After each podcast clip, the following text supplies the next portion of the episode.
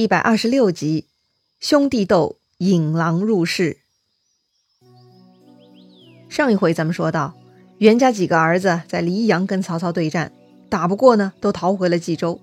曹操一时半会儿啃不下来啊，就索性放弃强攻了，派人驻守北方防线，时刻关注袁家儿子们的动向。曹操自己呢，亲自带兵去荆州打刘表、刘备了。那袁家儿子们会有新动向吗？当然了。郭嘉已经帮曹操分析过了，这个袁绍废长立幼，留下祸患。兄弟之间呢，又各自党派林立。如果把他们逼紧了，他们就相互救助，共同对外；如果不去管他们，他们自会内乱争斗的。等他们一旦闹起来呢，咱们再来攻打，到时候就一举可定了。郭嘉的分析呢，确实很到位哈，确实如此。看到曹操退兵了呢，袁家兄弟就开始思考争权的问题了。袁谭就跟自己的心腹郭图、辛平说了哈：“我是长子，竟然不能继承父业。袁尚是继母所生，反而继承爵位，我实在不甘心啊！”是啊，明明袁谭是继承排队系统的一号选手，居然就这样被插队了，当然不能接受了，必须要把这个属于自己的权利给夺回来才对。那怎么夺呢？郭图献计哈。借曹操退兵这件喜事呢，把袁尚和沈佩请过来喝酒，到时候埋伏好刀斧手，把他们干掉就是。这种简单粗暴的计策呢，嘿，要说还真的很受欢迎哈，很多人都喜欢用。袁谭也认可哈，就派人去请袁尚了。袁尚听说大哥请自己去他那里喝酒，这个嘛，袁尚又不傻，自己霸占了大哥的爵位，自然心里是不踏实的。这会儿让他去大哥那里赴宴，这酒谁敢喝呀？他就跟沈佩商议了哈，该如何应对。沈佩是个野心家呀，他已经克制不住自己膨胀的野心了。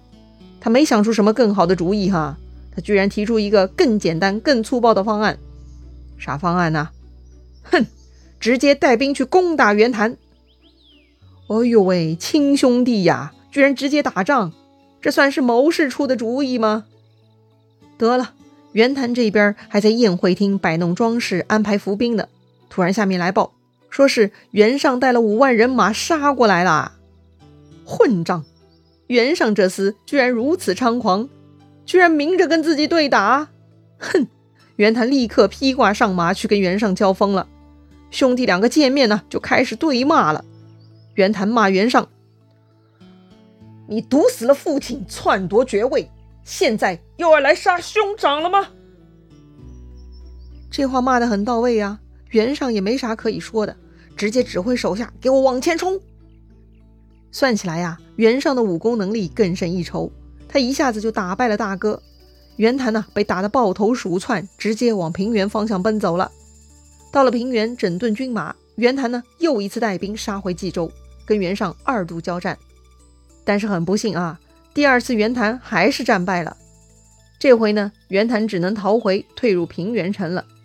那个吃了火药的沈佩呢，就怂恿袁尚，袁谭已经连败两仗，估计军心已散，不如抓住机会一举 K 死他。袁尚觉得有道理，就去攻打平原城了。袁谭呢，躲在城内坚守不出。袁尚三面围城攻打，却也一时打不下来，无可奈何哈。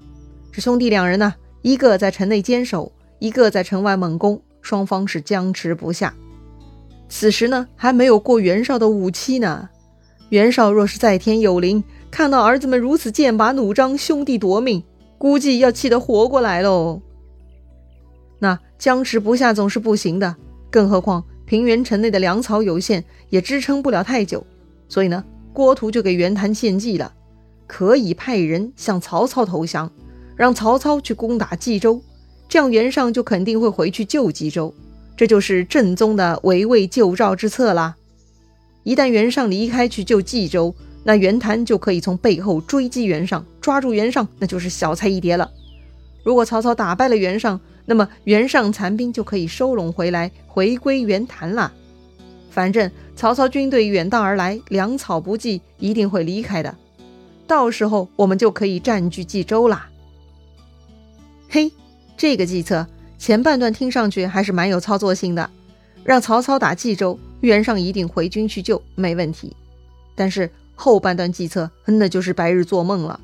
特别是什么曹操军队远道而来，粮草不济，一定会离开的，这简直在说胡话呢！打仗嘛，就地取粮啊！攻破了冀州，曹操军队还会缺军粮吗？开玩笑吧！郭图为了怂恿袁谭走这一步棋呀，还真能胡说八道呢。袁谭此刻呢，也没有更好的办法了，他就采纳了郭图的意见。那派谁去呢？郭图推荐辛平的弟弟辛皮，他是个能说会道的人哈，应该可以担当此任。袁谭呢就找辛皮来谈话了，看看他有没有信心办差。没想到辛皮表示非常乐意效劳。OK 啦，既然如此，袁谭就写信给辛毗带去见曹操了。当时袁谭派了三千人马一路护送辛毗，连夜往南赶路，找到了曹操大军。此刻的曹操呢，已经到了西平了。西平呢，就在如今河南省的中南部了哈，是驻马店的下辖县。当时曹操呢，还没跟刘表那一方交手呢，突然手下来报说袁谭的使者辛毗到了。曹操有些意外，但是立刻就接见了辛毗。辛毗呢，就向曹操报告了袁谭的投降意思，并且呈上书信。曹操看完信啊，颇多思量，先把辛毗留在营中休息，自己召集手下商议。要不要纳降？要不要去帮袁谭打袁尚？曹操手下的意见呢，分成两派，一派是陈玉、吕虔、满宠他们，他们反对纳降帮忙，理由很简单呐，袁谭的投降是迫不得已，并非出自真心的，不可信啊！而且已经行军到了西平，听说刘表那边的先锋那就是刘备啊，这正是个教训刘备的好机会，怎么能轻易离开呢？那。另一派的意见主张者呢是荀攸，他不在意袁谭是否真的投降哈，他看到这次是个好时机，袁家兄弟如果能守望相助，将来说不定还能成就什么事业。但如今他们鹬蚌相争，袁谭还发出投降信，那既然如此，不如趁势帮袁谭消灭袁尚，然后再处理袁谭，那么袁氏势力就可以收入囊中了。再说刘表虽然可恶。但是他志短无谋，根本没有发展的野心，早晚都可以再来收拾他的嘛，不急于一时啊。所以呢，眼下更应该抓住时机，搞定袁家兄弟。曹操听了双方的陈词，嗯，果然呐，荀攸的话更符合曹操的心意。于是曹操就去邀请袁谭使者辛毗来喝酒了。趁着喝酒呢，曹操就开始套他的话了哈。袁谭投降。